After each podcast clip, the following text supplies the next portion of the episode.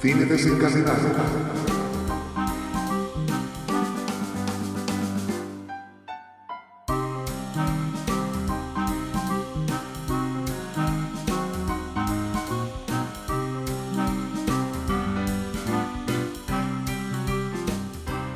Muy buenas a todos y a todas. Os damos la bienvenida a un nuevo podcast de Cine Desencadenado.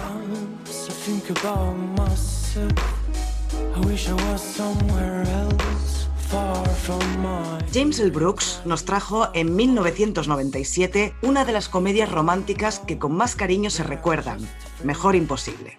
Imposible es no enamorarse del odioso pero encantador Melvin y de la maravillosa y entregada Carol. Jack Nicholson y Helen Hunt dan vida a estos personajes, hecho que les llevó a hacer historia ganando cada uno de ellos el Oscar al mejor actor y a mejor actriz respectivamente.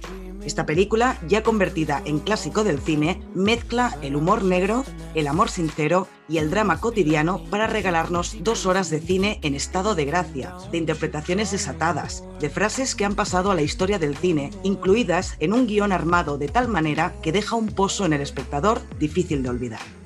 Esta película es la historia de unas vidas entrecruzadas, que dan el paso de la comodidad de lo conocido a la incertidumbre del cambio, y es que, como ya dijo Brooks, tiempo después de rodar la película, nuestras seguridades nos encarcelan. Vamos a hablar sobre el director, los actores, el lenguaje cinematográfico utilizado, la trama, vamos a comentar muchas de las escenas y también, como siempre, vamos a contaros unas cuantas curiosidades. Así que no desconectéis de Cine Desencadenado porque empezamos ya con el podcast de Mejor Imposible. Yo soy Nat Aquí tengo a Toxic y a Elizabeth. ¿Qué tal? ¿Cómo estáis? Hola Toxic, ¿por dónde estás hoy? Pues nada, hoy aquí de turismo con mi descapotable por Manhattan. Qué mejor sitio para hacer turismo. ¿Y tú qué tal, Elizabeth? ¿Cómo estás? ¿Cuánto tiempo? ¿Cuánto tiempo? Muy bien, sí, sí, cuándo? sí. ¿Cuál fue el Eh, último? ¿El gran dictador, creo? ¿Puede ser? ¿O el hombre del norte? uno de los dos. Eh, Sí, Te echábamos de menos ya en cine desencadenado, ¿eh, Elizabeth? No puede ser esto. Tanta ausencia. yo también, yo también no os buena. echado de menos. Bueno, el que no está es Xavi. Eh, lo vamos a echar mucho de menos. Y además que veníamos Xavi y yo haciendo un tiki-taka con dos podcasts él y yo solos. Así que un besito, Xavi, desde aquí. Te vamos a echar mucho de menos. Pero bueno, estamos los tres. Vamos a hablar de Mejor Imposible y avisar que vamos a hablar desde el principio con spoilers. Eh, creemos que ya es una película que, bueno, en Film Affinity, por ejemplo, tiene como mil, no, 140.000 votos o una barbaridad así. O sea que Mm. es una peli que ha visto muchísima gente.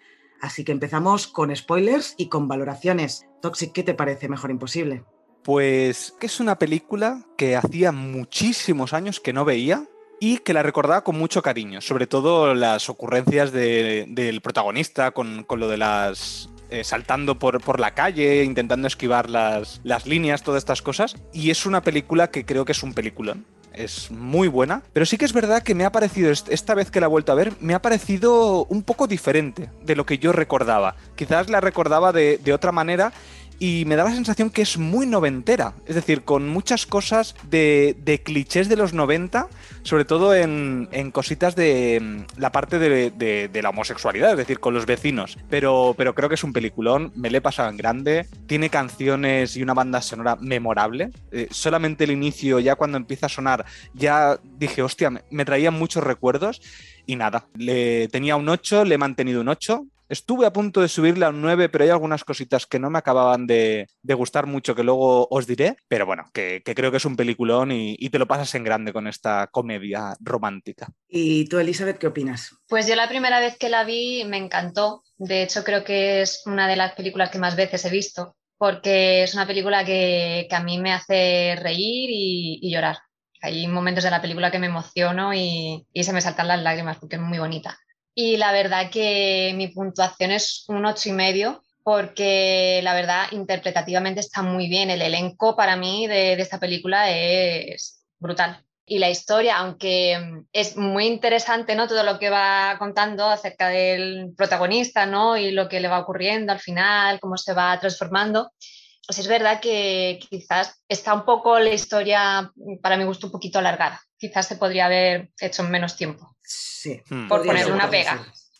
Sí, por ponerle una pega podría decir lo mismo. Lo que pasa es que yo siempre Mejor Imposible es una de mis pelis favoritas. Eh, creo que, no, creo no. En el podcast que hicimos de nuestro top de los 90, Toxic, yo puse Mejor mm. Imposible entre mis cinco películas favoritas de los 90, pero siempre he dicho que en el momento en que se van a, visitar a los padres de Simon, eh, mm. ahí baja un pelín la, la peli, ¿no? Toda esa parte se hace quizá un poco más tediosa. Pero viéndola ayer y sobre todo porque yo me la sé de memoria, entonces lo que hice fue ponerme el comentario del director de El Brooks mientras estaba viendo la peli. Y cuando escuchas al tipo explicando por qué el final es así y no de otra manera, dices, hostia, no lo había pensado. Ya cuando lleguemos al final, explicaré eh, qué es lo que dice el director y qué es lo que opino yo sobre, sobre el final. Y yo esta película tenía puesto un 9 y ahora le pondría un 9 y medio. Eh, justo por ese, por, ese, por ese final, por ese comentario del director al final de la película. No es un 10 para mí precisamente por eso, porque cuando se van a buscar a los padres de Simon, para mí baja un pelín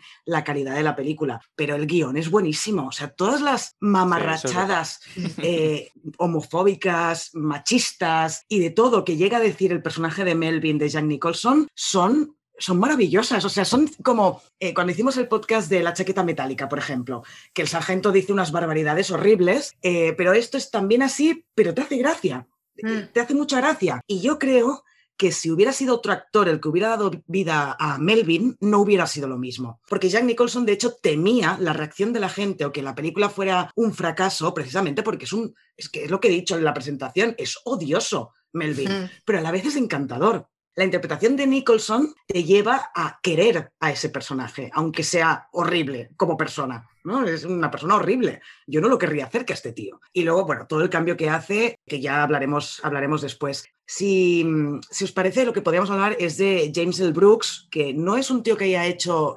muchísimas películas a lo largo de, de su vida, tiene, tiene algunas interesantes, pero sobre todo a mí me gusta decir que este tío es uno de los creadores de Los Simpsons, porque siempre se habla de Matt Groening y gracias a El Brooks también tenemos a, las, a, los Simpson. Y esto, coño, pues hay que, hay que reconocerlo, ¿no? Eh, hmm. Quieras o no. Y luego tenemos otras pelis como La Fuerza del Cariño o Aprendiendo a Vivir, o bueno, Spanglish, que es un poco mala, ¿no? Por decirlo así, pero que tiene esta joyita que es mejor hmm. imposible. ¿Qué os parece el director?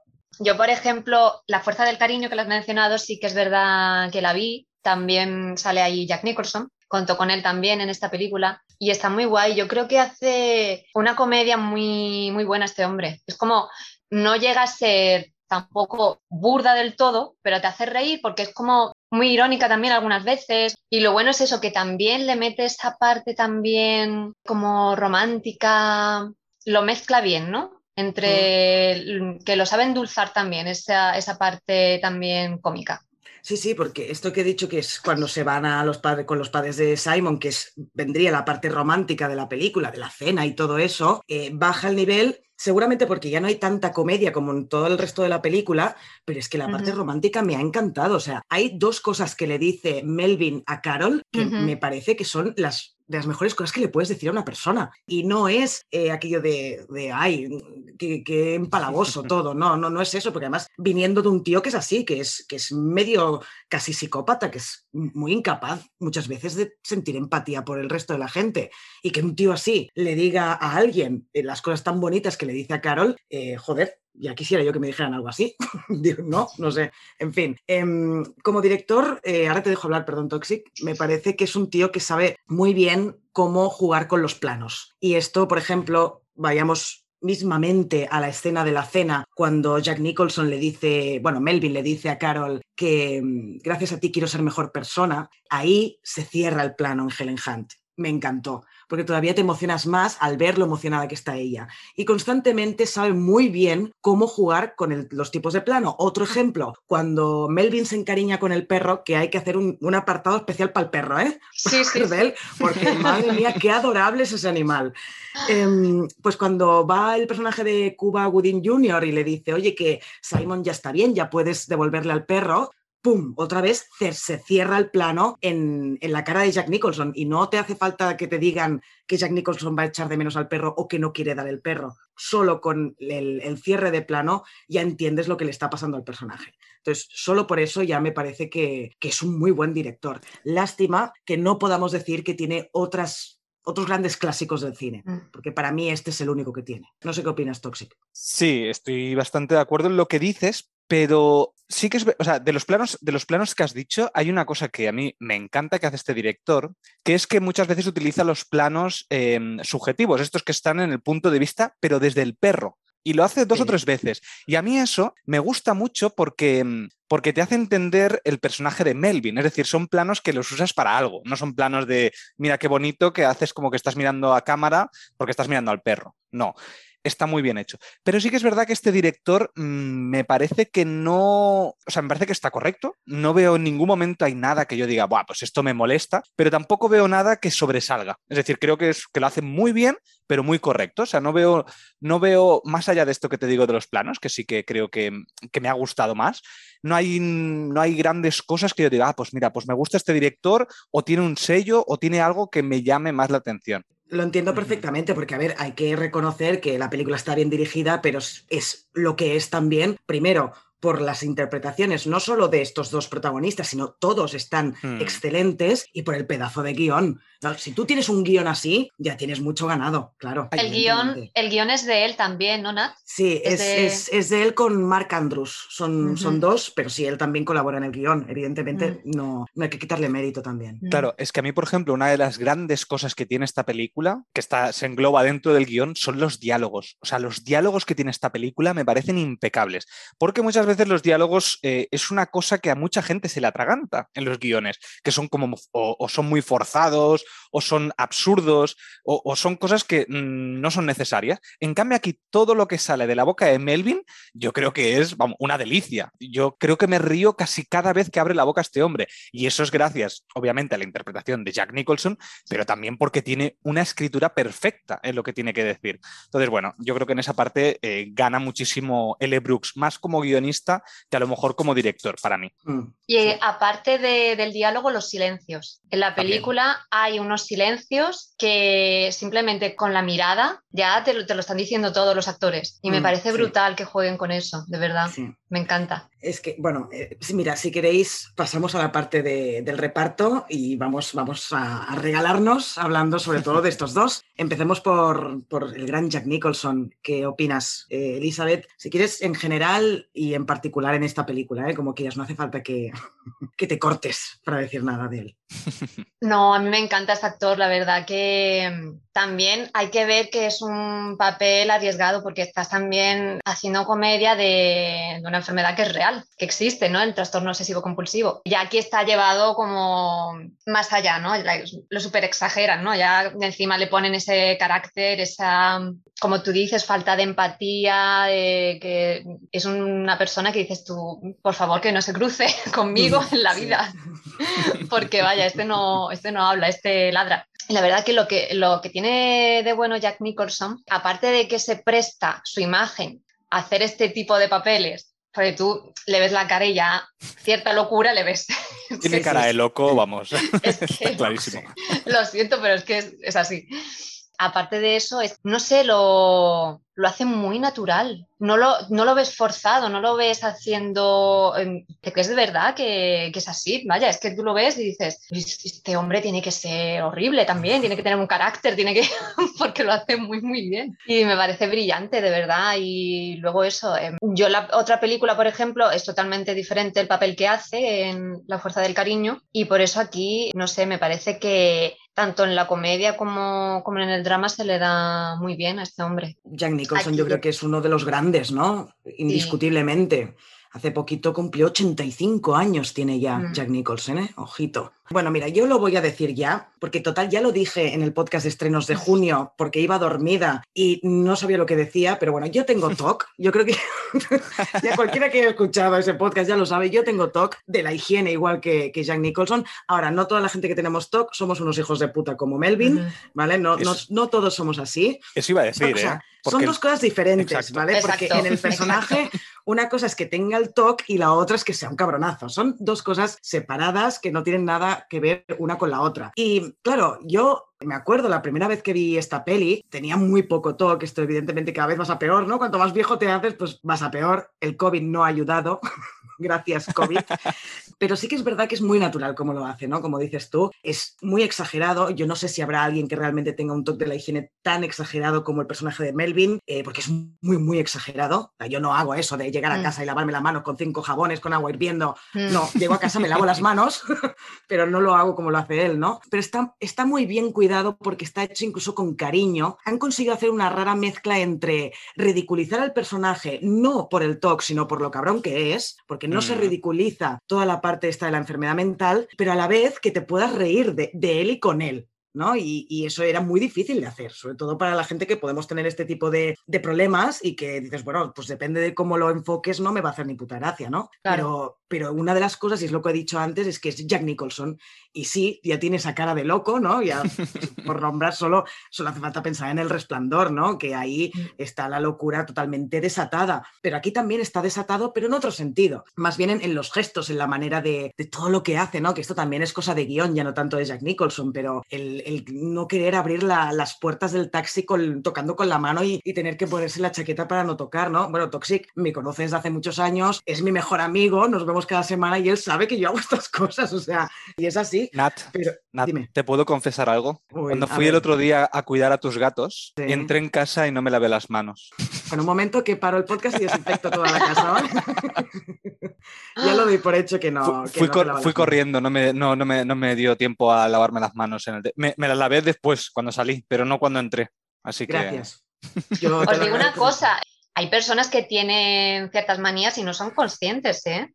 que a lo mejor ya la hacen de manera, ya os digo, inconscientemente mm. y, no se dan ni cuenta. Y a lo mejor hasta que alguien no le dice, oye, yo es que... Sí, pero el problema es cuando te condiciona la vida. Eso sí, ahí está, que, ahí, es donde vienen los problemas, que es lo que le pasa a nuestro protagonista, que va mucho por ahí, le está condicionando todo lo que hace. No es lo mismo una manía que un TOC, o sea, es trastorno obsesivo compulsivo. No es lo mismo. Una manía puedes, bueno, en algún momento no hacerla. Eh, tú dile a Melvin que entre en casa y no se lave las manos y a ver qué pasa. ¿No? Eh, seguramente pues no tocará nada hasta que se pueda lavar las manos. Y es así. Y yo, la verdad, quería aprovechar también un poco este podcast, no para hablar del toque en concreto, sino para, para agradecer cuando el cine toca el tema de las enfermedades mentales que se agradece, porque muchas veces hablamos de ah, agradecer cuando el cine toca, por ejemplo, ahora estamos en el mes del orgullo o de la visibilidad LGTBIQ y se agradece cuando hay películas sobre esta temática o sobre la, pobreza o sobre lo que sea, pues también se agradece cuando, cuando se hacen este tipo de películas con un personaje además principal, protagonista, que tiene una enfermedad mental de, este tipo y que además se trate con cariño, y, pero se enseña sin ningún problema. Eso te iba a decir, ojo, porque uno de los grandes problemas de que existen de las enfermedades mentales precisamente es que las utilizan en el cine en plan malo. Es decir, ¿cuánta gente se piensa que cualquier esquizofrénico es violento? Cuando es una cosa que es mentira. Incluso hay más violencia fuera de la gente esquizofrénica que dentro de la gente esquizofrénica. Pero claro, es un recurso a lo mejor que sirve para, para explicar historias y a veces se utiliza mal. Sin embargo, aquí como yo estoy muy de acuerdo con lo que has dicho, porque aquí sí que se utiliza bien, porque el TOC no es lo que provoca que él sea un imbécil. No, es decir, es una cosa más que le ayuda a reafirmarse en, lo que él hace, pero realmente él es un imbécil, o sea, es un, es un capullo que está todo el día maltratando, entre comillas, a la gente. Ya. Además, también es verdad que hay que decir que no es lo mismo un TOC que una esquizofrenia o una bipolaridad, es decir, es una enfermedad mental que, que se presta a que te puedas reír un rato. Y, yo, y es que yo me río, es como cuando hablamos mm. de la película de Toc Toc Toc, a mí me hace gracia y yo lo tengo. No sería lo mismo si fuera esquizofrénica, pues quizás normalmente no me haría la misma gracia, ya no, quizás no tiene tanta gracia. Pero bueno, dicho esto, eh, Jack Nicholson, ¿qué opinas, Toxic? Ay, claro, es verdad que no he dicho nada de él. me parece que está impresionante. Em, em, Jack Nicholson es uno de mis actores favoritos, estaría dentro de mi top 5 quizás. El Resplandor es una de mis películas favoritas, es mi favorita de, Jack Nicholson, estaría ahí, ¿eh? porque no, depende del día, diría una u otra, pero sí que es verdad que, en la parte más a lo mejor dramática sí que es mi favorita y si no sería a lo mejor esta de mejor, mejor imposible. Pero qué bien actúa este hombre y qué bien lo hace en esta película, porque él venía de un recorrido donde había hecho películas como El Joker o El Resplandor, que son personajes muy histriónicos que se prestan a eso, pero aquí no, aquí tenía que hacer un personaje histriónico, pero muy contenido. Es decir, sabe contenerlo y que no se pase de frenada, porque esto, cogido por otro actor, podría haber pasado que hubiera sido una caricatura y no es una caricatura.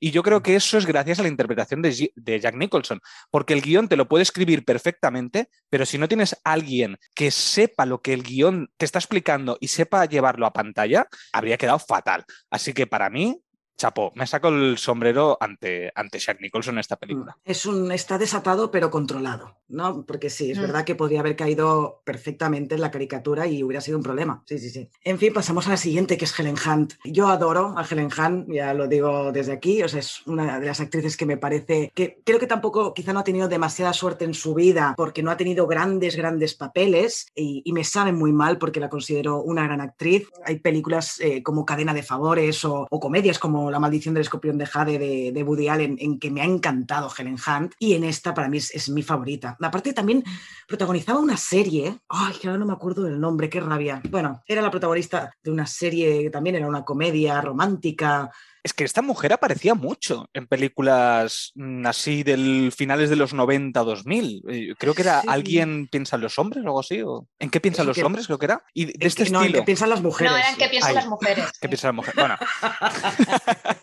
Yo y ya tenías que cagar. Ya tenía que cagar con algo siempre. Antes del podcast estaba hablando con Elizabeth de, de este tema, además, de que siempre la cago con los nombres.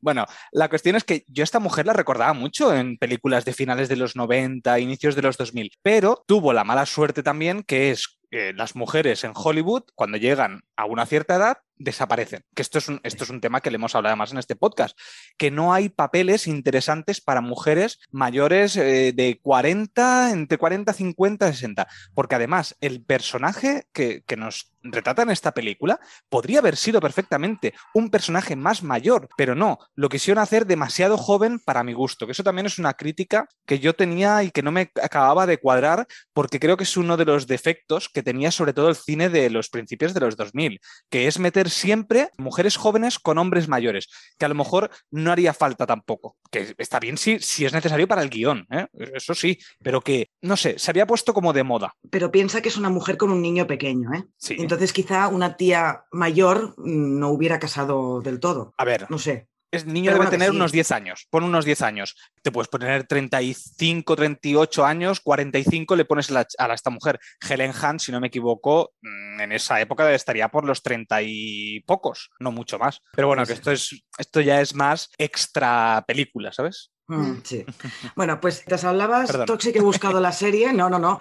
Así me has dado tiempo a buscar el nombre de la serie. Se llamaba Loco por ti, que era una comedia que se hacía en televisión del, 92, es anterior a, Mejor Imposible. Bueno, total. Mm. Helen Hunt en Mejor Imposible me parece una interpretación encantadora, maravillosa. Hay una escena en concreto que me parece que solo por eso, ya le dieron el Oscar solo por eso, que es la primera vez en que va el médico que contrata a Melvin para, para hablarle sobre la enfermedad de su hijo, cómo lo mira. Es algo transmite tanto con la mirada Helen Hunt en todas las escenas, tanto cuando está cabreada con Melvin, como cuando está emocionada, como cuando está triste. Es algo que yo es que me quedo sin palabras con la interpretación de esta mujer. Es que normal que le dieran el Oscar a los dos. ¿Qué, opinas, Toxic, de, ah, Helen Hunt? Bien, bien, o sea, yo creo que está espectacular. Aquí, en el personaje de, de, ella, creo que está interpretado de lujo, o sea, creo que está de 10, pero también hay que decir que el guion es de 10, es decir, que es un conjunto de la actuación junto con el guion que está muy bien escrito, pero además hay una cosa que no solemos hablar casi nunca cuando hacemos reseñas, que es el vestuario. Para mí el vestuario de esta película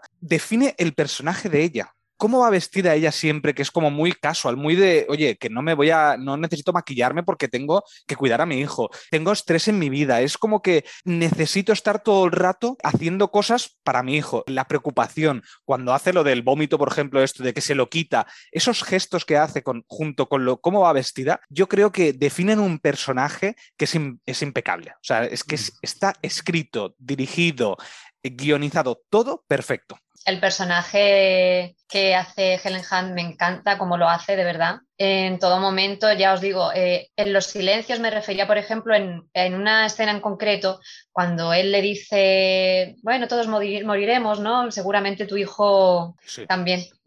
La madre que lo parió, sí. Y ahí la, la cara de Helen Hunt es que te lo está diciendo todo de verdad, es que es, que es como separa el mundo, separa el mundo, simplemente con, su cara es que es brillante, brillante.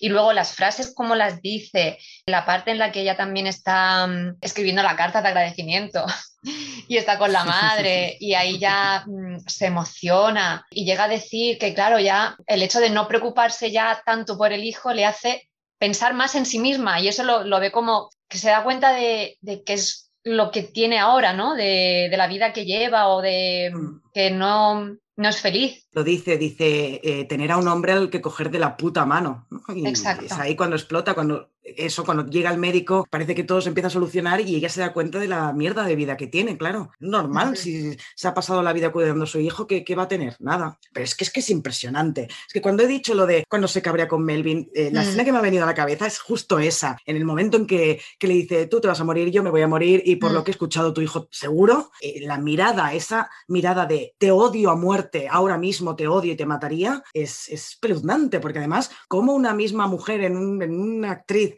en un mismo personaje puede llegar a, cambiar tanto la mirada mm. en, cuestión de escenas, ¿no? Es alucinante. Y además llega a ser uh, una tía dura, ¿no? Y fuerte, pero al mismo tiempo te muestra esa fragilidad, ¿no? Y esa vulnerabilidad. Y es lo bonito de ese personaje y ella lo hace de 10. La verdad es que sí, ¿eh? A mí me parece de las mejores interpretaciones de ella. Sí, sí. Mm. Además, es un personaje que no tiene mucha comedia. Es decir, dentro de que esto es una comedia, ella no tiene casi comedia.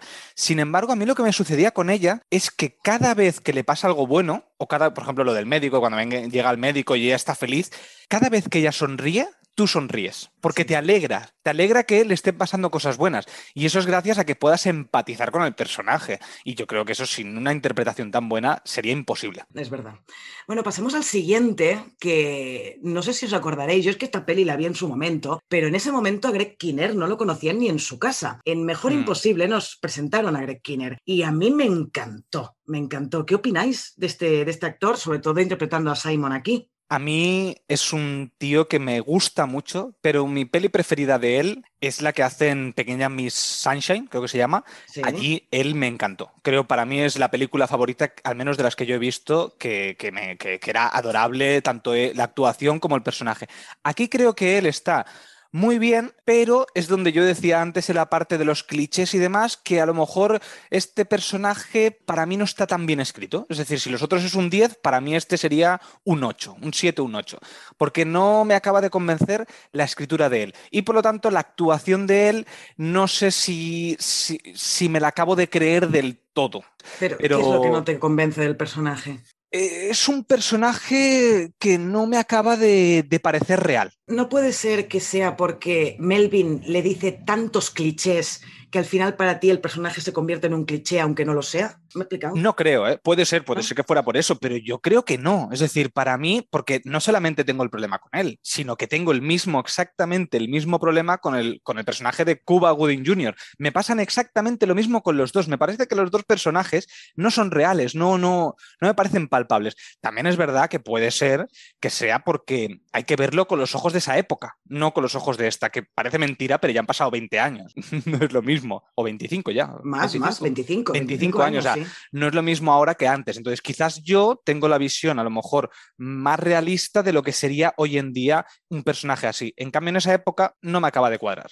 No sé, eso es problema mío ¿eh? también, o sea, no, es algo... Es tu, opinión, evidentemente, lo que pasa es que no estoy para nada de acuerdo, para nada. Más que nada porque yo es que lo veo un personaje sí que muy real. No creo que él esté escrito como si fuera un cliché, como el típico gay que nos podían presentar en una película de los 80 o de los 90, creo yo, ¿eh? porque además le pasan muchas cosas más allá del hecho de que sea gay y no se centra en eso y eso es un punto muy positivo, ¿no? Siempre se habla de, bueno, cuando el personaje de una mujer está bien construido? Pues cuando habla de otras cosas que no sean los hijos o el marido. Cuando un personaje gay puede estar bien construido? Pues cuando le pasen cosas que no tengan nada que ver con su condición sexual. Y yo creo que en este caso, para además ser del año 97, está bastante bien. Pero bueno, ¿qué opinas, Elizabeth? ¿Opinas como Toxic?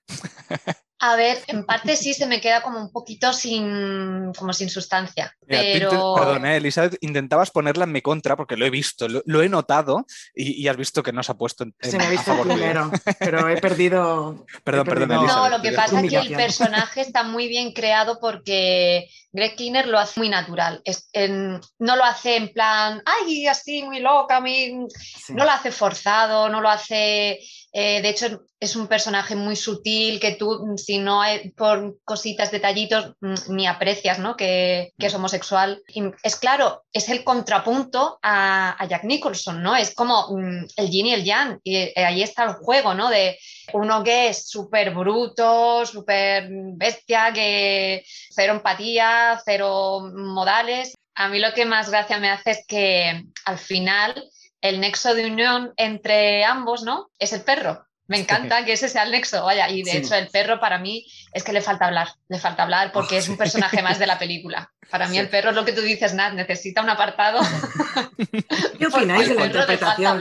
¿Qué opináis de la interpretación del perro? Ay, por favor. Para mí es de 10 la interpretación del perro. Cuando salta ahí las racholas, ¿cómo se dice racholas? No, Las rayas, ¿no? Las... rayas de la calle. Las rayas de la calle, cuando salta las rayas de la calle. Hay una curiosidad sobre esto que luego, luego os explicaré. Eh, hostia, puto perro, eh, me encantó, me encantó. creo que es el uno, bueno, para mí creo que ese es mi perro favorito del cine. Sería este y el Carlino de Men in Black pero sobre todo este. Es y además es feo. Es, tan feo que es, mono. Claro, exacto. Que, pero que me refiero que no es de raza, no es un carlino, no es un sí que es de raza, ¿eh? Sí que es de raza. ¿Ah, sí? ah, pues a mí me parecía que, era como el perro típico de que te lo, te lo encuentras por la calle. A decir Feo, vamos a decir es raro de mirar. feo no. Los carlinos sí que son feos, pobres. Esos sí que son feos. Es verdad, es verdad. Yo creo que nunca había dicho que un perro era feo. Muy mal, no, no, no es feo. Es raro de mirar. Es, diferente, ¿no? es diferente, es especial. Bueno, es, una monada, pero sí que es verdad que, viene mucha parte de la trama del conflicto, viene a través de la relación que tienen los dos con el perro. Y es verdad, sin el perro faltaría mucha parte de la historia. Bueno, eh, faltaría Cuba Gooding, Jr., coño, ¿cómo me cuesta pronunciar este nombre? No sé si tenéis algo que decir, porque tampoco tiene mayor importancia este personaje. También hay otros, ¿no? Como la, que sería la que le iba las cuentas a, Simon y otros personajes, pero a mí me gustaría hablar del, del chapero, que has nombrado tú, Toxic, mm. que fuera de micro te he preguntado, ¿sabes quién es? ¿Te suena la cara de, no, este es hombre? Que me lo has dicho y me he quedado esperando a, ver que me lo dijeras. A ti sí, a, ti sí. Bueno, es Skit Ulrich, es Skit Ulrich, el actor, que voy a hacer un spoiler de Scream, por favor. Si alguien no ha ah, visto Scream, 1, que, que pare el podcast un minuto. No, es Billy Loomis, es el asesino de Scream 1. Y ah, claro, tío, claro, claro, claro.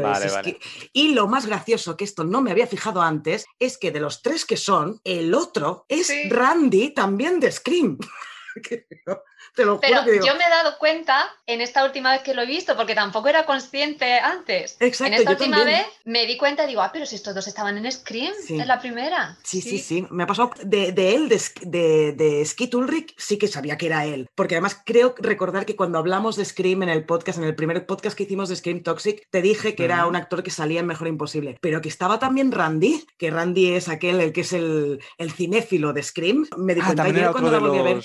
Ah, qué fuerte. Sí. Yo me di cuenta que cuando Melvin va a hablar con una mesa donde quiere echarlos porque son judíos, que dice, no sé qué judíos. Los dos personajes salen en House, los dos. Uno es la jefa y el otro es uno de los médicos estos que le ayudan a House. Claro, es que yo me quedé pensando, digo, hostia, digo, esta cara me suena un montón. Y ya sabes que yo para los nombres soy imposible y menos de acordarme de dónde salen. Pero me sonaba la cara, entonces lo busqué y dije, sí, sí, son los de, los de House. Qué fuerte. y mira que son, son, casi figurantes porque tienen una frase. Sí, pero vaya, vaya ese note también de, de Melvin, madre mía. Bueno, pues si os tenéis algo más que decir del reparto, de lo que sea, antes de pasar a curiosidades. ¿Queréis que os cuente unas cuantas curiosidades de la peli de Mejor Imposible? Que no está Xavi, pero Xavi las ha buscado él, se lo ha currado él y me las ha pasado y os las voy a, a, contar, pero que sepáis que esto se lo ha currado Xavi. Así que hacemos sonar los violines y entramos en la sección de curiosidades.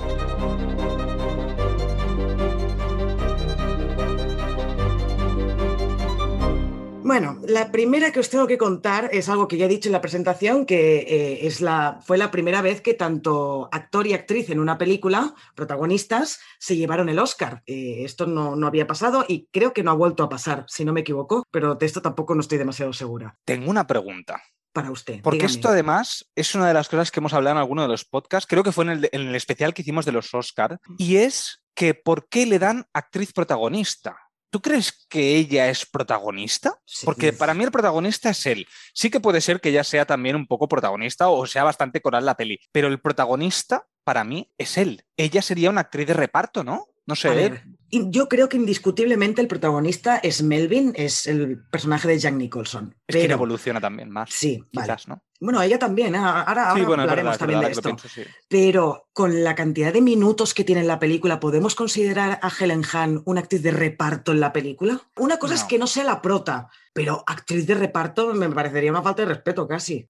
A ver, Sí, bajo mi, bajo mi opinión, eh, yo no la considero un- ahí una actriz de reparto. No, no, de reparto está claro que no. Es que evidentemente, si hay más de una actriz, ¿quién es la actriz principal entre todas? ¿O quién es la actriz Claro. protagonista? Ella. Entre los hombres, ¿quién es el actor protagonista? Jack Nicholson. Ahí digamos que es como se, se, puede, Claro, se es que, podría distinguir, Eh, es- ¿no? Esto fue un debate que tuvimos Elizabeth porque era como muchas veces es muy difuso entre actriz eh, protagonista o actor protagonista con el resto. ¿Por qué? Porque, por ejemplo, nunca, o al menos que yo recuerde, eh, a lo mejor me estoy equivoca- equivocando, pero en los Oscars que se hayan nominado dos veces dos actrices protagonistas o dos actores protagonistas de la misma película, me refiero, yo creo que nunca, al menos que yo recuerde. ¿eh? A lo mejor me estoy equivocando, pero no sé, me habéis entendido todos, ¿a que sí? Sí, sí, completamente. Ha quedado muy claro. Muy clarísimo. claro.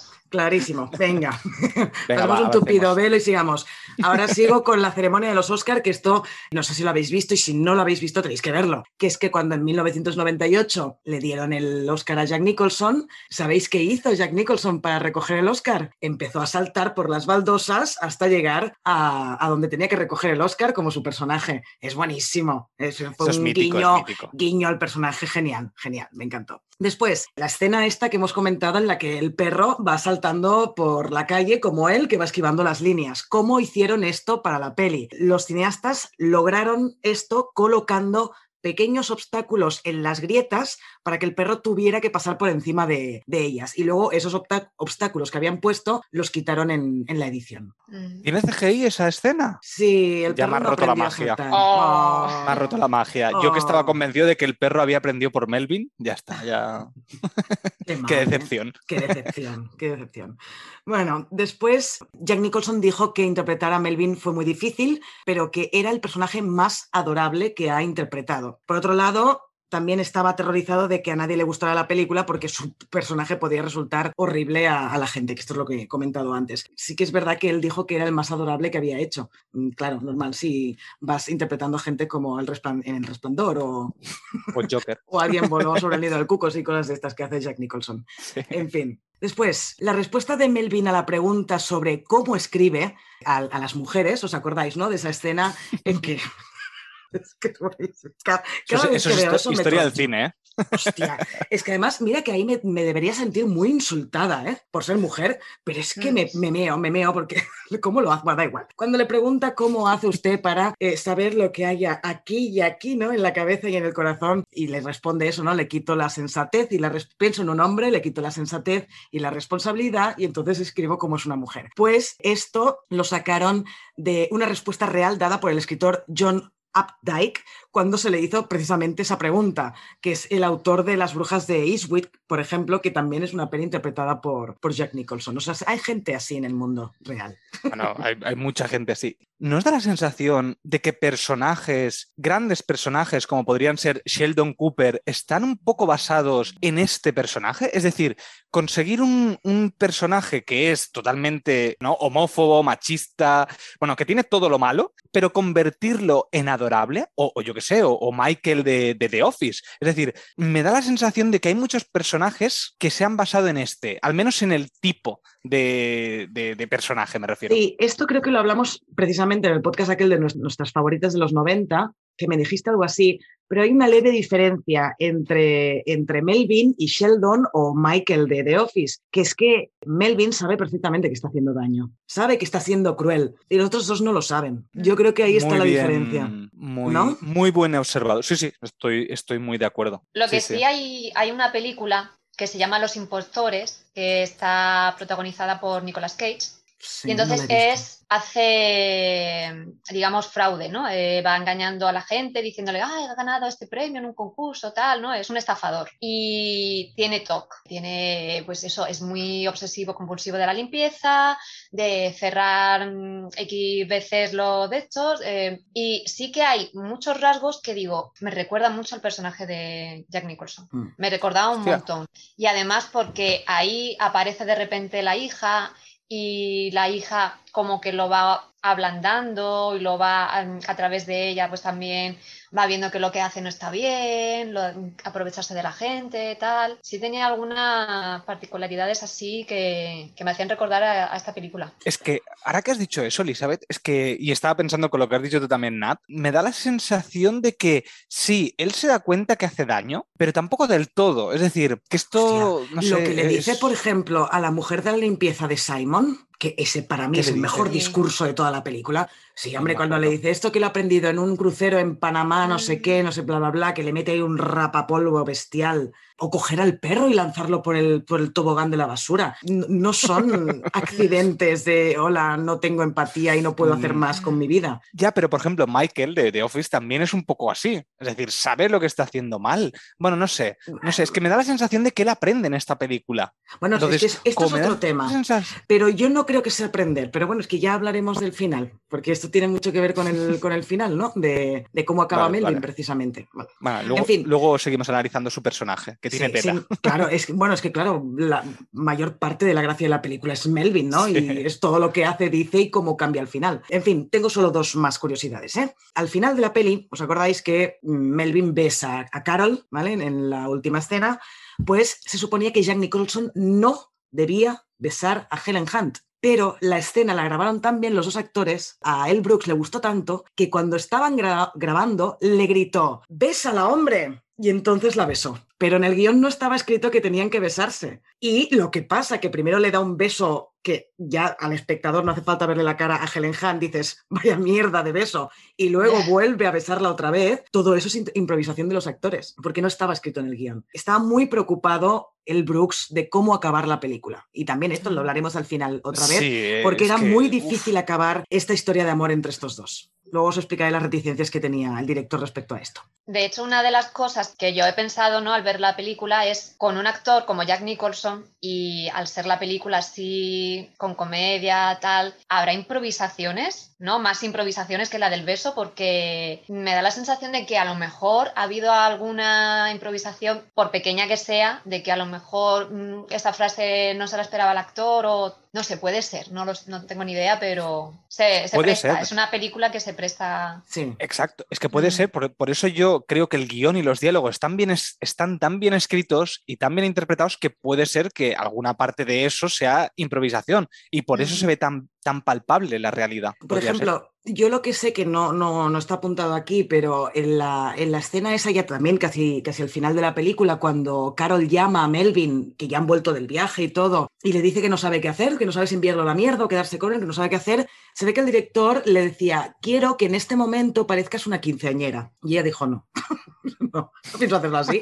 Entonces sí que le dio un toque de nerviosismo, ¿no? Que se levanta de la cama, coge el teléfono en las manos, se vuelve a acostar, eh, boca abajo, con los pies para arriba, para darle un poco, una sutileza de, un poco de adolescente, pero ella dijo, no pienso hacer que mi personaje ahora de repente se convierta en una quinceañera, solo por esta escena. No sé si ha habido otro tipo de, improvisaciones a nivel de guion, a nivel de actuación seguro, de muecas, caras y cosas de estas, segurísimo, mm. sobre todo por parte de Jack Nicholson, que ese hombre parece que los ojos, la boca, las cejas le vayas todo solo, ¿sabes?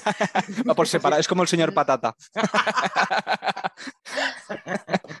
Pero sí, eh, puede ser, puede ser, perfectamente, pero al menos yo no lo tengo controlado aquí. En fin, y la última curiosidad es de, casting. Se ve que antes de, de, contratar definitivamente a Jack Nicholson, se pensó en otro actor para interpretar a Melvin, que era Bill Murray. Y el director dijo que si la hubiera interpretado Murray hubiera sido una película completamente diferente y estoy totalmente de acuerdo. es que yo creo que sin Jack Nicholson es que la película no es la película, no es lo mismo. Mm. Podría haber estado bien, pero habría sido totalmente diferente. ¿eh? Es, que, es que Bill Murray a mí me gusta mucho, pero es un actor que mm. siempre hace de Bill Murray. En todas las películas en que lo he visto, básicamente hace de las caras, los gestos, la manera de hablar, ese, transmite ese pasotismo raro de Bill Murray tan característico de él, ¿no? Hubiera sido el, no sé, hubiera sido muy diferente el personaje. De hecho, él ya tiene una película que no me acuerdo si se llama Mi amigo Bob o algo así, que tiene también un trastorno obsesivo compulsivo y va a un psiquiatra, el psiquiatra se va de vacaciones y como no puede vivir sin el psiquiatra se va al pueblo donde está el psiquiatra. Es muy divertida, sí, está muy graciosa. Hostia, pues no Pero es verdad que, que no, no hubiese sido lo mismo porque Jack Nicholson le da esa, mm, lo que os decía, es, es comedia pero desde la seriedad de él. Bill Murray no es tan serio, es como más... Es Bill Murray. Es Bill Murray, sí. Básicamente, sí. Bueno, pues hasta aquí las curiosidades. Si os parece, Toxi, cuando quieras pasamos ya a hablar de analizar la película. Lo que he hecho esta vez, siempre cambiando aquí todo, la cuestión es, voy a intentar hacerlo para que aquellos que no se acuerdan de la película repasen un poquito de qué iba. Pero no, vamos, no voy a entrar tanto en escenas. A ver si esta vez me queda mejor. Vamos a probar, va.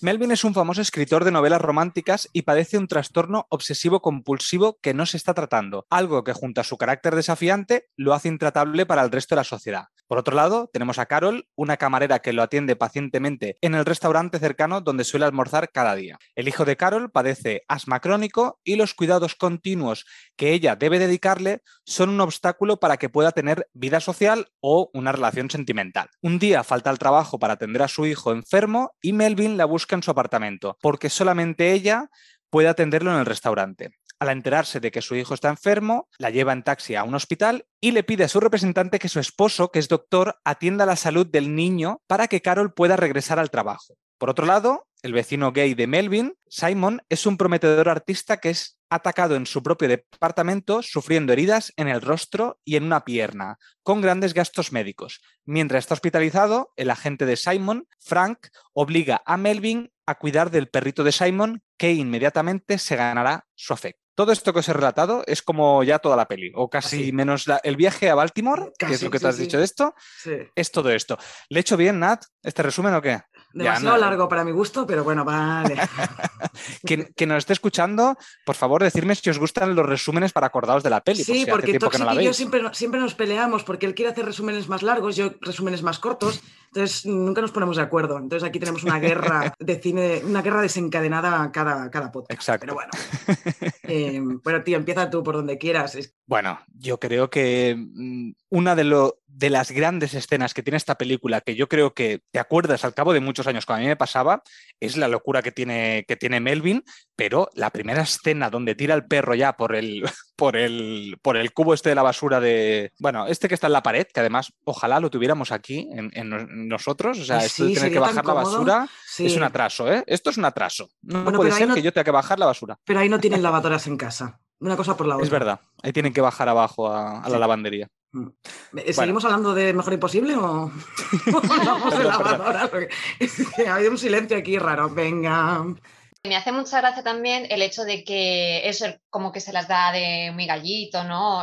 Valiente y tal. Y en el momento en que el personaje de Cuba Gooding Jr.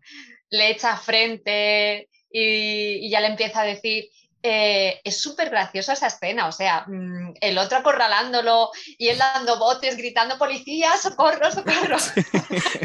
Inútiles comedores de donuts, algo. Es que me encanta, de verdad, me encanta, con lo valiente que estaba ahí, ¿no? Y de repente lo retrata muy bien. Toda esta primera parte, para mí lo, bueno que tiene, aparte de la presentación de personajes, que, que, que, sí, que lo, que lo vemos sin necesidad de, por ejemplo, cuando está escribiendo, vemos que él es escritor, ¿por qué? Porque está escribiendo y está con la frase esa de el amor era, el amor era, y cuando está a punto de salirle que era el amor, mm. le pican a la puerta, hijo de puta, y se levanta, y ahí ya vemos la mala hostia que, se trae este tío, a lo que se dedica y cómo trata a la gente. Un minuto de, de escena no hace falta nada más para describir cómo es el personaje. Y además, hmm. Eh, luego veremos todo esto del jabón, las veces que tiene que cerrar y abrir la puerta, que esto que veremos que será muy importante para el final de la película porque se olvidará de hacerlo y que bueno, es que claro, me gustaría pasar ya a la parte final, pero no, venga, vamos a hablar de esa parte. pues es que tengo muchas cosas que decir de la parte final. Claro, porque yo os tengo una pregunta. Melvin, ¿por qué va a este restaurante? ¿Realmente está enamorado desde el inicio o realmente es porque es la única persona que más o menos le soporta? Porque para mí, uno de los grandes problemas que yo tengo con esta película es que no me creo la historia de amor. Para mí la relación, y, vuelvo, perdón que vuelva a insistir lo mismo, para mí la relación de ellos dos debería ser la misma que tienen Penny y Sheldon de Big Bang Theory.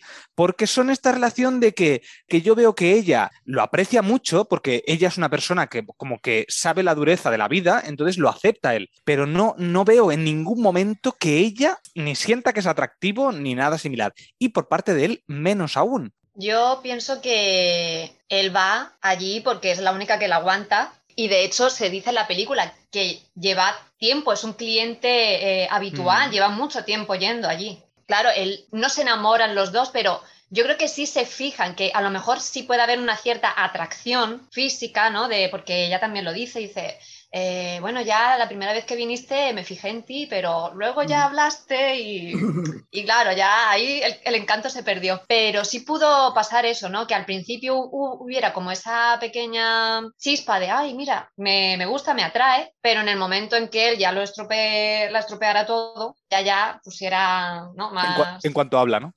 sí, exacto. ¿Qué pasa? Que después se va viendo que como él es de costumbres, le quitan ya a su camarera fija, porque no quiere estar con ninguna otra camarera, es de estas personas que, animal de costumbres, ¿no? Ya, como le pongas a otra persona, ya ahí se pierde, se... no puede. Cuando ve que ella falta, hace lo que sea, se va a su casa, le pone el médico, lo que sea para recuperarla, porque si no, ya no puede ir otra vez allí a comer. Entonces, lo hace por su, por su egoísmo, por su propio bien, no pensando tampoco en la otra persona en ese momento. Claro. Es que de hecho él no hará nada por otra persona hasta que no acoja a Simon en su casa. Es lo primero que hace por otra persona. Ni estar con el perro, ni pagarle el médico al niño, nada de eso lo hace de forma altruista. Todo es egoísmo. Pero hay un momento, que es lo que te he dicho que era el, eh, cuando acaba el primer acto para mí, que es cuando él le pregunta qué le pasa a tu hijo. Pero porque la ha cagado, no porque le interese de verdad. Porque ah, después, cuando ella en otra escena le está explicando no sé qué de la noche que ha pasado con el niño, él está obsesionado de no me tires el bacon que se lo quiero dar al perro. No le está prestando atención. Y a la pregunta de si estaba enamorado o no de ella, yo creo que sí, pero no lo sabe. Porque de hecho no lo sabe hasta que Simon se lo dice al final de la peli. Le dices que tú quieres a Carol. Y él le dice, ah, no, no, no sé qué, no sé cuántos. Lo que pasa es que él, eso es un animal de costumbres, como has dicho tú, Elizabeth, él tiene trastorno obsesivo compulsivo y cualquiera que tenga trastorno obsesivo compulsivo no le gustan los cambios. Y si él va siempre al mismo restaurante, se sienta en la misma mesa y la atiende la misma camarera, va a querer que siga así. Ahora, ¿esto quita que no esté empezando a tener sentimientos hacia ella? No. Lo que pasa es que no se da cuenta. Eh, claro, es lo que he dicho antes. quizá hay alguien así, pero tiene un, un toque muy heavy este hombre. Entonces, puede ser que eso tape todo lo demás y no se dé cuenta de, ello. A mí me encanta la historia de amor de esta película, me parece preciosa, porque no es fácil. Y no es que, por ejemplo, Romeo y Julieta no es una historia de amor fácil porque evidentemente mm, pertenecen a familias que están peleadas, pero ellos, su amor que sienten el uno hacia el otro es muy fácil, se quieren desde el principio. En cambio aquí se construye un amor tanto de uno hacia el otro como al revés. O sea, no es algo fácil, no es que haya algo externo que impida que se lleve a cabo ese amor. Es que los dos tienen tantos problemas, uno sus cosas y la otra las suyas, que hay impedimentos por todas partes, pero por su parte. Y cuando al final eso consigue, esos problemas consiguen darse la mano de alguna manera y los dos consiguen estar juntos y ya ese, ese famoso beso que no tendría que haber estado en el guion, me parece fantástico. Me parece muy bonita la historia de amor. Yo creo que el momento en el que la película nos dice que Melvin se, puede estar enamorando de Carol es cuando ella va por la noche a decirle que se lo agradece mucho, que aprecia mucho su gesto, pero que nunca, nunca se va a acostar con él. Y es verdad. a él le hiere tanto eso que no puede dormir, se levanta, va a casa del vecino, hasta le lleva sopa, se pone a charlar con él, cosa que nunca haría. Y es hmm. cuando también más tarde nos dice, la mañana siguiente a que tú me dijeras eso aquella noche, empecé a tomarme las pastillas. Entonces ya ahí empezó el cambio, ¿no? ahí empieza el cambio en él. Sí, sí, es verdad, es verdad. Es, verdad. Es, un, amor que se cuece a fuego lento, muy lento, pero ahí está, sí. Estoy muy bastante de acuerdo ¿eh? con, lo, con, lo, que decir, me habéis convencido bastante. Sí que es verdad que cuando él decide tomarse las pastillas, él mismo decide cuándo va a cambiar. Pero antes él ha empezado a cambiar, que es cuando recibe el perro. Cuando empieza a recibir el perro, el cariño que tiene hacia el perro, que por primera vez se cambia de mesa, para poder estar cerca del perro, para mí eso es cuando él empieza a cambiar. Quizás es verdad que es inconscientemente en este caso, y luego cuando tú dices lo de las pastillas es cuando él decide conscientemente cambiar. No, y que además, eh, vuelvo a repetir, como alguien que tiene TOC, yo ahí sí que me habría ofendido si de repente Melvin se, se cura, entre comillas, de la noche a la mañana. Ay, ya no tengo TOC. Mm. Me he enamorado, tengo un perro, lo que sea, pero ya no tengo TOC. Y, eso es, que, es que es imposible que pase. Yo siempre pongo el mismo ejemplo. Dile a alguien que va en silla de ruedas que se levante a caminar. Pues con las enfermedades mentales hay que tratarlas igual. Entonces es muy progresivo y no se cura. O sea, en ningún momento, ni al final de la película, te dicen que este tío se ha curado. Que puede cambiar, que puede mejorar, sí. Y que lo puede intentar. Y que lo puede intentar y puede mejorar, sí. Ahora, que pueda cambiar, o sea, que pueda curar del todo, quitarse todo esto de encima, en ningún momento te lo plantean. Y eso también es lo bueno, que en ningún momento está esta, esta cosa facilonga de, ay, mira, ya no está como una, como una regadera. No, y, por eso está bien y el cambio va siendo eh, muy, muy pausado y muy poco a poco. Y por eso está, yo creo que muy bien construido el personaje. Estoy, estoy de acuerdo. ¿Qué opináis de la parte de Simon? él, es un artista, al final. Él es un artista y lo que quiere es plasmar, pues eso, desnudos además de hombres. Y cuando se encuentra con este este marrón, porque además es un marrón, que le pegan la paliza, que además le destroza la cara, pobrecito, que es una escena graciosa cuando se va quitando, cuando el, bueno, el, agente que es eh, Cuba Gooding Jr. y la otra, que no sé quién es, no otro agente, o bueno, bueno alguien de su mundillo, que le ven la cara y empiezan, ay, ay, ay, ay, ay, como lamentándose. es que esa mujer es muy graciosa, no hemos hablado de ella, pero esa tía es muy graciosa, ¿eh? También cuando, cuando lleva las tarjetas para ir leyéndole eh, que está, en la, está arruinado y todo esto, y ahí me parte la caja. Es muy graciosa esa tía. Sí, sí. ¿Y qué os parece la primera cita de que tiene Carol? Que, se, que, el, que está el hombre este con el que quiere ella ligar y al final le acaba vomitando encima y el tío se asusta y al final se pira. El niño no él. No, no, el, es que tal como lo has dicho, me decía que había sido el hombre que le había vomitado al niño. El niño le vomita y claro, y él es como que dice, hostia, mira, yo aquí no me quiero meter en este jaleo, ¿sabes? Bueno, pero es que no es así como lo dice. Le dice, esto ha sido demasiada dosis de realidad para un viernes noche. Qué asco das, tío. Me dio, me, me, repugnó ese, ese personaje porque Mira, yo puedo entender que no quieras eso en tu vida y te mm. pides, pero esa frase era, necesaria despedirse así. Me pareció súper feo, ¿eh? Pero ¿no os pareció que ella realmente no quería hacer esa cita, sino que la hacía más por su hijo o por su madre? Porque están como diciendo, oye, ten vida social, cuando mm, ella es la que, se encierra completamente siempre. Yo creo que ella sí que quería. Ahora que después cuando le chupa la frente ya pone cara de ¿qué estás haciendo? Qué desagradable. ¿Le chupa la frente? Sí, el tío le, empieza a dar besos por el cuello, sube y le empieza a, lamer la frente. Ay, no me acuerdo. A, Carol, sí, que yo siempre que llego a esa cena digo, mm, menos mal que he tenido la suerte de que nunca nadie me hiciera eso. Qué asco, por favor. ¿Qué, ¿Qué, es eso? Pero yo creo que sí, que ella sí que quiere una cita. De hecho, la cara de, decepción es, está presente en la cara de mm. Henenhan. Yo creo que sí. sí no sé, no sé. Sí. Sí, pero vaya, es lo que tú dices, Nat, a mí me, repugna también eh, esa escena porque es, el tío va a lo que va, a pasar la noche con ella y ya está. Y claro, como se le empieza a fastidiar porque empieza a llorar el niño, que se va, luego vuelve y se llena todo de vómito, ya es como... Pero es la madre, la madre de ella que le dice, oye, vete a la cita, vete a la cita, que yo estoy allá, me cupo yo, esto es mío, esto es mío. Pero es mm. ella la que quiere todo el rato sobreprotegerlo, porque después veremos más adelante que realmente el niño, cuando ella se va de viaje, el niño por primera vez juega fútbol y se lo pasa bien y demás. Entonces, bueno, pero porque ya está en tratamiento médico. Antes no lo ah, estaba. bueno, claro. es verdad, es verdad. Claro, no, por la sobreprotección de la madre, no, no, no. Ah, es porque el niño ya se encuentra mejor, claro. Yo creo que, que las mujeres o la familia en general, cuando tienen un hijo enfermo, son como más sobreprotectores, ¿no? Porque están mm. pendientes de, de, ay, que no tenga fiebre, ay, que no se ponga malo, ay, que porque si son propensos, entonces es como que ya tienen ese resorte, ¿no? Que enseguida saltan, ya es como mm. están en ese automático, ¿no? Hmm. Claro, y, y además que en la cita, vale, sí, ella, por mucho que quiera tener una cita, su hijo es su hijo, y si su hijo se encuentra mal, eh, y además ella espera, ¿eh? porque ella escucha a su hijo llamando a la abuela, y ella dice, bueno, va, no voy a ir. Y se espera dos veces, claro, la tercera, cuando el niño sigue llamando a la abuela y la otra no responde, es cuando se levanta. Normal, es su hijo. Mm, Puede Pero ser, yo puede creo que sí, o sea, ella quiere tener una vida. Y, y de hecho, una- claro, antes nos hemos preguntado, Melvin está enamorado de Carol y Carol cuando se enamora de Melvin, cuando ve que hay un tío que se preocupa por ella, ¿no? Eh, ese es el momento en que, por mucho que Carol diga, sí, cuando te vi me pareciste atractivo, luego abriste la boca y ya no, ¿vale? Mm. Ahí vemos que había pues, una base sentada que como mínimo a nivel físico había un mínimo de atracción, pero claro, cuando hace todo lo que hace por ella, es que no, no hay que extrañar tanto de que una mujer se enamore de, de alguien que haga eso por ella, ¿no? Y más Mm. habiendo tenido la experiencia del tío este de, ya he tenido suficiente dosis de realidad por hoy. Digo yo, no sé. Yo es que. A no ver, lo ves, ¿no? yo es que. eh, No le convence. Quizás, No. quizás el problema lo, lo tengo yo, ¿eh? pero es que en el primer acto en ningún momento yo he visto ningún tipo de atracción por parte de ella. Nada que me haga entender que ella quiere algo con él. Y por parte de él, menos aún, porque sabemos que eh, todo lo que quiere hacer él es por su propio interés, que es que vaya a trabajar para que le vaya a Es que atender. Que, es además, buenísimo esto. ¿eh? Cuando aparece por primera vez en casa de Carol y le dice, ¿ves a trabajar? Necesito que vayas. a-". Y ahí pensaba, es que estás fatal, tío. Está niño, fatal, ¿eh? niño, tápate la boca. Sí, sí, sí. Esa frase sí que la podría haber dicho yo, ¿ves?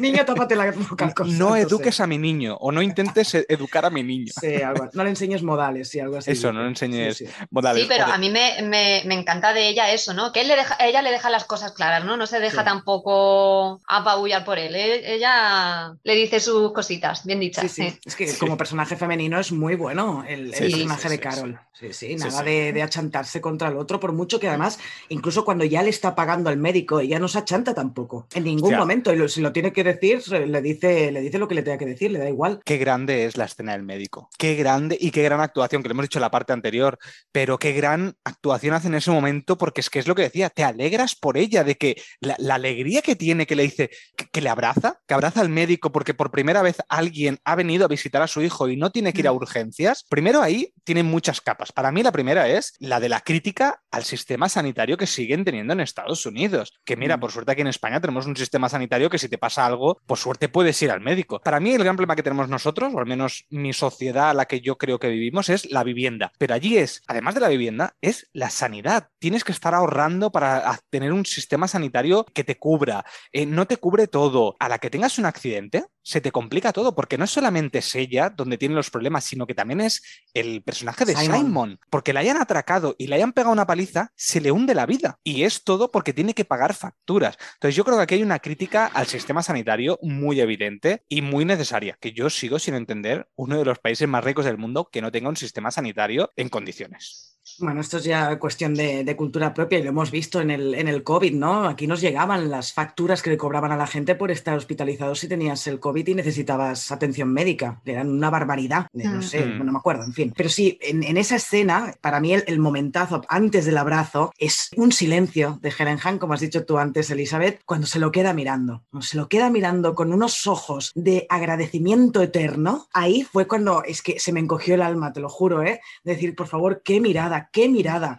Y de, estar, ya no es que te alegres por ella, es que estás viviendo con ella ese momento. De, eres capaz de ponerte en situación que esa mujer, si el niño tiene 10 años, pues llega va, 10 años viviendo una pesadilla y que de repente venga un tío a solucionarte la vida y a salvar a tu hijo. Y lo hace tan bien, lo muestra tan bien Helen pues solo por eso es que se merecía el Oscar. Solo por Mm. esa escena. Es que Helen Hunt es tan expresiva en toda la película Mm. ya está bien que, que tenga que cuente con un buen guion, pero si es que aparte le unes la expresividad de ella, que te dice cosas que no necesita ni, ni, ni decirlas con palabras, vamos, es que es un Oscar súper merecido, Sí. de verdad, ¿eh? Sí, sí, sí.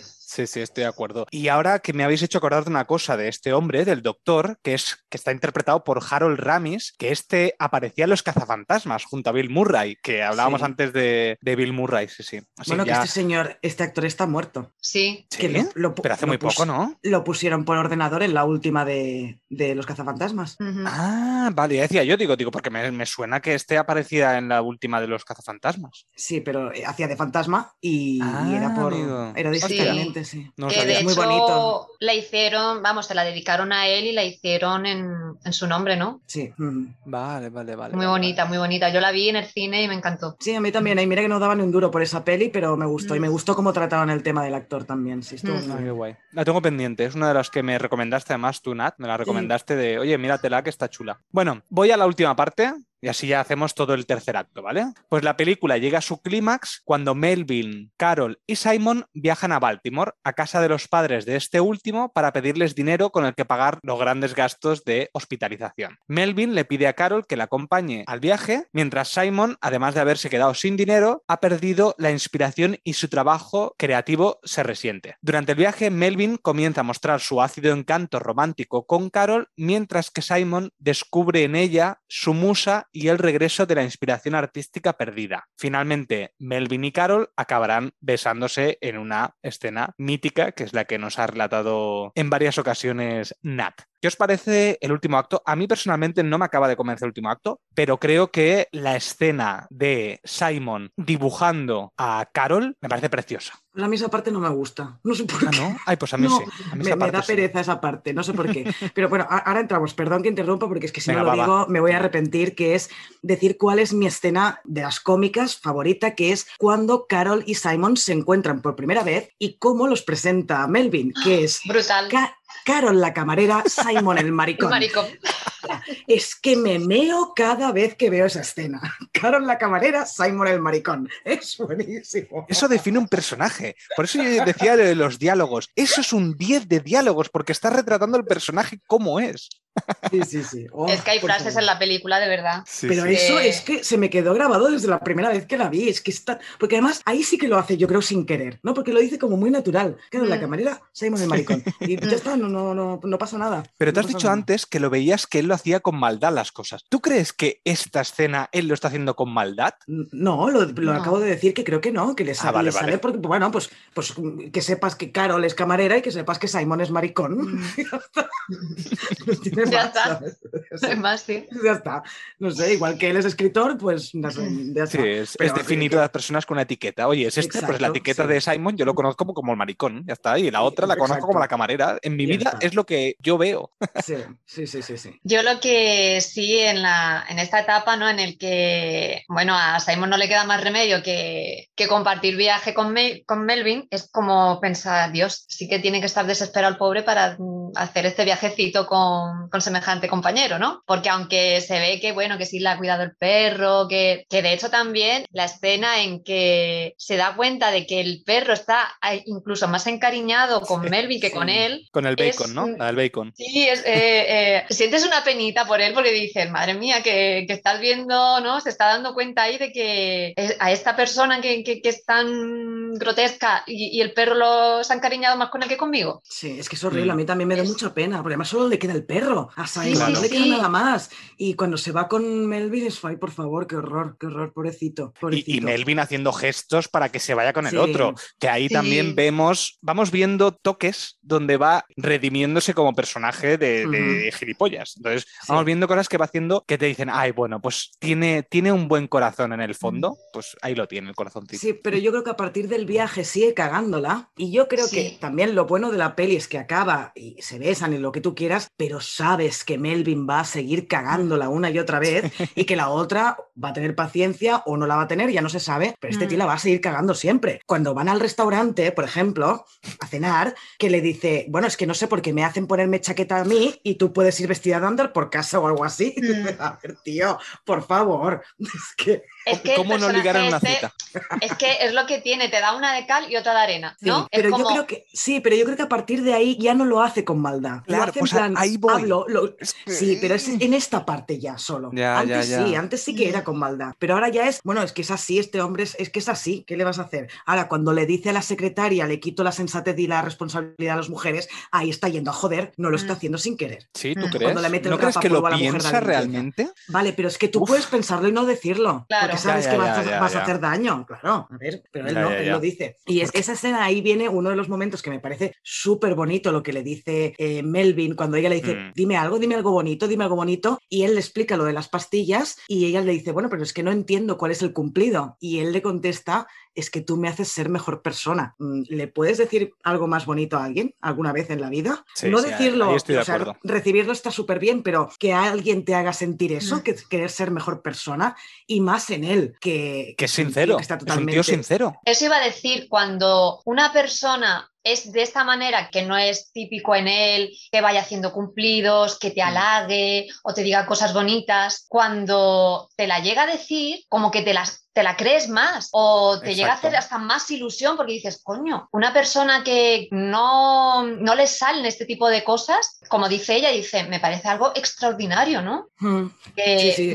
Dice algo así como, creo que es el, mejor, es el mejor cumplido que me han... Sí. De hecho, a mí esa escena me encanta y es ahí me, emociono porque, ya te digo, una persona que no está acostumbrado a, a decir ese tipo de cosas o, de, o a mostrarse así un poco más sensible o vulnerable y ahí sí lo es, es como, uff, te deja impactada. Mm. Es que precisamente esto que estás diciendo, perdón que vuelva a lo mismo, sé que soy muy pesado, pero es que Sheldon Cooper, cuando tiene sinceridad ante Amy, es que sabéis que es, de mis sitcoms favoritas, no lo puedo evitar. claro, cuando hay una persona tan, tan, tan eh, sincera, entre comillas, con lo que piensa, aunque haga daño a los demás, que no tiene empatía, básicamente, es porque sabes que haces daño y lo haces igual. La cuestión es que cuando Sheldon le dice cosas bonitas a Amy, sabes que son sinceras y es donde más puedes creer a una persona. Por lo tanto, aquí, creerte lo que está diciendo Melvin es si yo sé que este tío hace daño a la gente y no le importa una mierda, que me diga una cosa tan bonita significa que realmente lo siente de verdad. Sé mm. que es sincero esta persona. Ya está. Sí,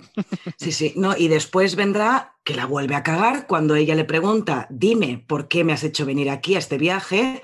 Y él le contesta, bueno, para que te acuestes con Simon. Mira, yo ahí digo, no, puede ser, no puede ser, no, no, no, no, puede ser que acabas de decir esto. Pero es otra vez, yo creo que, como has señalado tú, Elizabeth, que cuando le dice esto de ser mejor persona, es, me está mostrando su vulnerabilidad y en ese momento después se pone tan nervioso por lo que acaba de hacer, cosa que él no está acostumbrado a decir este tipo de, de cosas, que suelta la primera gilipollez que se le pasa mm. por la cabeza, porque evidentemente él no la ha llevado al viaje por eso, pero se lo dice igual. Bueno, pero luego, luego cuando entra a la habitación y ve que los dos van en albornoz, le dice, ¿te has acostado con ella? ¿Te has acostado con ella? O sea, realmente se, sí, lo cree. Sí, se lo cree. Bueno, porque mira, se lo, se lo cree, pero él, no, el motivo por el cual le dijo a Carol que lo acompañara no era para que se acostara con Simon, ni mucho menos. Entonces, ¿por qué se lo dice? pues porque se pone nervioso. Y además lo dice cuando está hablando con un camarero, que también le suelta otra perla al camarero, en vez de estar con, con una mujer, ¿cómo lo dice? Una mujer que le hace reír y te regala la vida, estoy con un camarero inútil o algo así. la cara del camarero, gracias. Eh, sí, es, es así, es así él, es así. Pero luego se vuelve a redimir y le vuelve a hacer un cumplido que, si cabe, supera al de las pastillas que me pareció preciosa la conversación que tienen en la calle. Y esto viene, ahora sí, ¿me dejáis hablar del final? Venga, va, va. ya, te iba a interrumpir con una broma. Quiero unas ganas. No puedo más, ya llevo una hora esperando. Yo también. Em, bueno, ellos, él, él, la va a buscar, ¿no? Y le dice, necesitaba verte, no sé qué, no sé cuántos. Salen del edificio y hay un momento en que están caminando por la calle y él no va a pisar las líneas de las racholas. Entonces ella se para, lo mira y le dice, esto no va a funcionar. Y dices, bueno, es, es, normal, ¿no? Porque una persona no tiene por qué cargar la maleta de otra persona y siendo tan heavy además, ¿no? Supongo que en ese momento Carol dice, pero ¿cómo voy a estar con un tío así? Aparte de, de, lo cabrón que puede ser, de lo que puede llegar a ser que tenga esta enfermedad y esta enfermedad además a este nivel, ¿no? Y entonces él decide que, supongo, echar toda la carne en, en el asador y le contesta, sí, esto sí, sí que puede ser. ¿Y qué es lo que le dice? Le dice, te veo. Le dice que no puede entender cómo la gente en el restaurante la ve pasar, la ve servir y no se dan cuenta de que están ante la mujer más maravillosa del mundo. Y que el hecho de que él se haya dado cuenta de que es la mujer más maravillosa del mundo le hace sentir muy bien. Hostia, eso es un cumplido y lo demás son gilipolleces, tío. Y normal que el director en ese momento le diga, pero bésala, bésala, hombre, bésala. Normal. Que se besen, que se besen. Me pareció súper bonito. Y lo que me pareció todavía más bonito es, si bien Melvin ha aceptado toda la vida que lleva Carol, que también hay que aceptar la vida que lleva Carol, ojo, que no es ninguna, ningún paraíso, ¿Os fijasteis cómo empiezan a caminar después del beso? Ella va por las líneas y él no. Y van los dos juntos, cada uno por su lado, perdón, cada uno por el camino por el que pueden o quieren pasar, pero juntos de la mano. Hostia, pedazo de metáfora en ese momento, de Mm. se, se han aceptado mutuamente. Ella cinco minutos antes le iba a mandar a tomar por culo, pero al final lo ha aceptado. De hecho, después veremos que él pisa las líneas justo antes de entrar en la panadería y se queda como, wow, acabo de pisar y, y no ha pasado nada, ¿no? No, no se ha acabado el mundo. Pero Sí. eso no significa que se haya curado ni mucho menos. Simplemente que cuando estás en una situación así, pues te olvidas de muchas cosas, como de Mm. cerrar tres veces con llave la casa. O utilizar Ahí, 20 pastillas de em, jabón. Ah, Exacto, Tienen una conversación cuando, después de la conversación entre Melvin y Carol telefónica, claro, él va corriendo a Simon, bueno, ¿vas a hablar conmigo o no? Sí. a buscar consejo. Y le dice, bueno, pero ¿qué te pasa? Pues nada, que me dice que sí, que soy un tío estupendo, extraordinario, y, pero que no quiere tener contacto conmigo. Claro, él le dice, es que él, ella me ha expulsado de mi, anterior, de mi anterior vida. Y le dice el otro, pero tanto te gustaba aquella vida, ¿no? Como diciendo, qué de bueno tenía aquella, ¿no? Hmm, Si sí, sí. ahora, si ahora en esta puedes tener a la mujer de, tu, de tus sueños, la mujer de tu vida. Y Pero es que es, lo encanta. bueno, no nada, que lo bueno, lo bueno que ha hecho Carol por Melvin es precisamente expulsarlo de su propia vida. Exactamente. Ya está, solo era eso. Pero claro, pero claro, él, como está ahora empezando a adaptarse a esa nueva vida, es como todo mm, le, le sale por, por inercia, ¿no? Porque lo que tú dices no se da ni cuenta, no, no es consciente hasta que después dice, ay, mira, que no había cerrado el cerrojo. No es consciente, pero, pero lo hace. Y luego cuando el otro le dice, no, ve a verla, porque la suerte que tienes es que sabes que estás enamorado de ella y que la quieres. Mm, Pues Mm. lucha y ve a por ella. Me parece fenomenal, vaya. Sí, porque Sí. el Simon también es eso, está, está solo, es decir, no, no tiene a quién querer. Sí, pero Simon también se ha recuperado del todo. O sea, Sí, el sí, Simon pero- del pero final de la película es un tío... ha tot- recuperado. Claro, claro, Mm. claro. Bueno, Pero, todos toda- tienen su, su arco, su arco argumental, aunque el menos interesante quizás sea el de él, porque es el, el de Simon, me refiero, es porque ha perdido su inspiración y la vuelve a recuperar. Pero sí que es no verdad que solo todos eso, tienen su arco. Recupera la alegría de vivir. Bueno, bueno, bastante sí, también. pero me, o sea, me refiero, eso es el- el- lo que consigue a través de recuperar su, Mm. su, su vena artística, digamos. Pero la, Sí, sí. La cuestión es que todos tienen su arco, el menos interesante quizás es el de él, o el menos importante, pero sí que es verdad que los otros dos, eh, Melvin y Carol, pues acaban su arco. Por fin han conseguido salir de su vida anterior, porque Carol también tenía una vida muy problemática y gracias a todo el tema de los médicos, que el hijo también está mejor y demás, por fin sale de esa vida que a ella no le gustaba, que era estar tan encerrada en su vida. Es que me gusta mucho la, la historia, cómo se van entrelazando sus vidas y entre todos se van ayudando, ¿no? A mejorar Sí, también. Sí, sí, verdad. Bueno, porque viven juntos después Melvin y, y Simon. Acaban Sí. viviendo juntos y eso también es, eh, es una cosa que ninguno de los dos se hubiera imaginado al inicio de la película. Vamos, eh, Ni ellos ni el espectador, era, era Exacto. impensable Exacto, eso. sí, Sí, sí, sí, sí. Y uno de los problemas que lo he comentado antes también del final del director, que es que él no sabía cómo acabar la historia, porque era, era en plan, va a ser muy forzado que estos dos acaben juntos, y encontró la manera el tío, encontró la manera, y yo creo que esa manera de hacerlos caminar cada uno por su lado, uno, ella por las líneas y él por la parte que no tiene ninguna raya, pero que puedan caminar juntos, es la manera que encontró el Brooks para hacer que estos dos acaben, acaben juntos, y me parece súper bonito. Porque quizá lo fácil hubiera sido o bien que no acabaran juntos, o bien que Melvin se hubiera curado, entre comillas, del todo y ya somos felices y aquí no pasa nada y ya no tengo TOC, pero no, lo que ha conseguido Brooks es conectar dos vidas muy problemáticas y hacer que puedan caminar juntas. Y eso no se consigue en todos los guiones. Y no es forzado el hecho de que acaben juntos, porque sabemos todos que van a haber peleas y que Melvin la va a seguir cagando. Porque es así, y ya está. Sí, es que hay en muchas películas como que te dan la solución mágica, ¿no? Dicen, no, Sí. porque ahora de repente, mira, lo que tú decías, va a cambiar porque se va a dar cuenta de que la ama, que no sé qué, y ya pierde todo, to- to- su toque y ya Mm. es maravilloso. Pero no, aquí es lo- mm, sigue manteniéndose tal cual es y, y todos los personajes también. Entonces es totalmente realista, creíble. Mira, tengo que decir que después de hablar con vosotras en este podcast, que no sé cuánto debemos llevar, ya una hora y media por ahí, me está gustando más el final. Porque sí que es verdad que yo a veces tengo problemas con las películas por la manera de interpretar las películas. Por ejemplo, una de mis películas favoritas es El efecto mariposa. Me refiero a nivel de amor, ¿eh? Claro, para mí esta película no me cuadra el final porque para mí no tiene sentido. Pero sí que es verdad que con lo que me habéis explicado, de, de, lo que han ido plantando semillitas a lo largo de la película, quizás sí que tiene más sentido del que yo le daba y a lo mejor el problema más lo tengo yo, de que digo, hostia, este, este tipo de historias de amor no me cuadran, no, no, no, no me acaban de, de, de ¿Pero convencer. por qué? ¿Porque son muy diferentes o porque él es demasiado problemático? O porque... No, simplemente es porque en la primera mitad de la película yo en ningún momento pensaba que ninguno de los dos estaba enamorado. Entonces yo Mm. conmigo mismo, mi conciencia de manera de interpretar las películas o las historias en general suele ser, si no te plantan una semilla inicial de que los dos tienen una atracción amorosa o, o, sexual, no me acaba de cuadrar la última parte. Pero sí que es verdad que con lo que me habéis explicado, la verdad que me, me, me, me convence bastante más, bastante más de lo, que yo, de lo que yo pensaba. Pero sigo insistiendo que para mí el primer acto de esta película es el mejor de todos. Para mí, No, no, está vamos, claro, es, está es claro. impresionante. ¿Cómo Claro, y lo sigo diciendo, o sea, desde el momento en que se van de viaje ya la película no es lo mismo. A mí también me recuerda mucho, por ejemplo, a otra peli, que, pero eso creo el caso es peor, que es El Diablo Viste de Prada. Cuando se van a París, para mí la peli ya deja de tener ningún Mm. tipo de gracia. O sea, es que no, ya no me gusta la película. Yo no me acuerdo ya.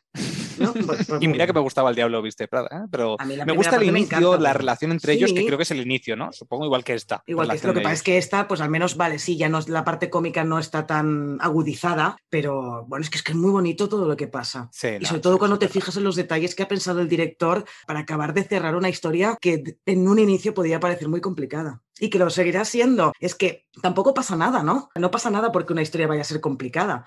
No, no, Melvin no, es un tío complicado y ella también tiene una vida muy complicada. Yo prefiero las historias de amor que acaban, que sabes que la historia de amor no tiene por qué ser perfecta, es decir, puede ser que en el futuro, tú imagínate que pudiéramos hacer una película de Mejor Imposible 2. Absurdo, pero imagínate la continuación. Podrían seguir teniendo conflictos entre ellos porque siguen siendo muy diferentes y están acercándose posiciones, pero no significa que vayan a ser felices y comen perdices. No, hay complicaciones que van a llevar el día a día en esta historia de amor. Entonces, para mí, eso son las historias de amor que me gustan. Sí.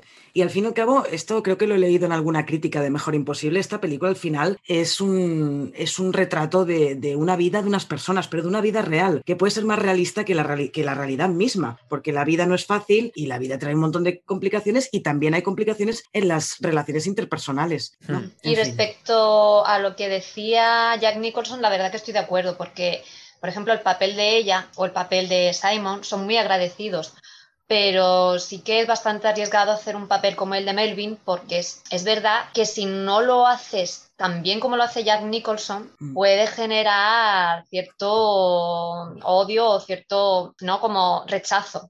Sí. pero él lo consigue, lo consigue hacer muy, muy bien. Mm. Sí. No, no, es que si no fuera por él, o sea, él podría haberse cargado la película, el Jack. Nicholson. Sí, sí, se la podría haber cargado. Porque si no empatizas o no te cae bien o, o no consideras que en cierto modo ese personaje es encantador, la película ya es que no te la tragas de ninguna Es- de las maneras. es que cada momento que él hace un pequeñito paso para mejorar en su vida, tú también te lo tomas como, hostia, venga, va, que tú puedes, venga, va, que tienes un fondo bueno, venga, va, avanza, avanza con eso. Bueno, el primer momento donde cambia, que es lo del perro, tú ya dices, hostia, este hombre puede Mm. mejorar. Si no tuviera una buena interpretación, yo creo que dirías, este tío es un imbécil y lo único que está haciendo es, entre comillas, engañar al resto para, para conseguir cosas. Y no, Mm. ves pequeñas evoluciones. Sí. Que además él llora cuando le quitan al perro, llora pero ríe a la vez y dice eso de Mm. Por un perro, por un Sí. perro feo, él sí que dice feo.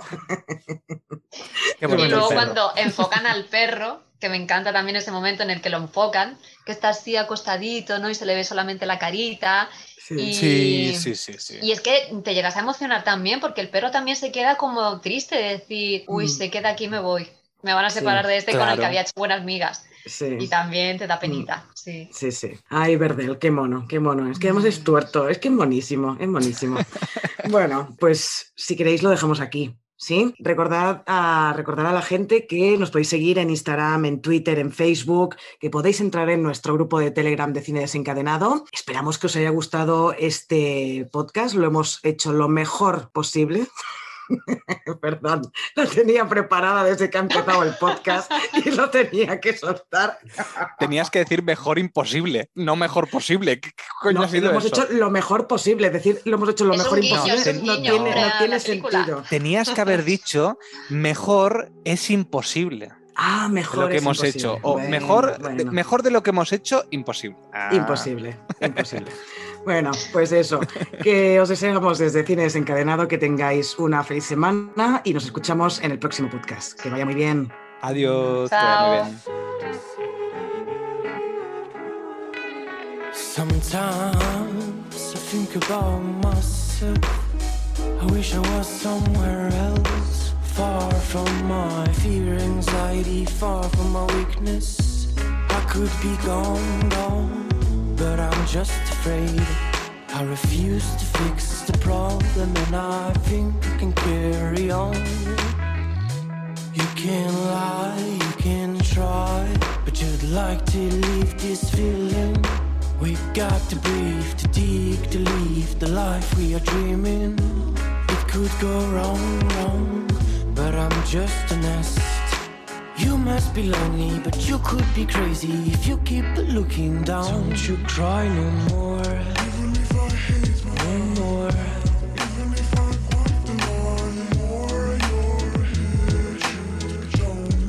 Tears is in mine.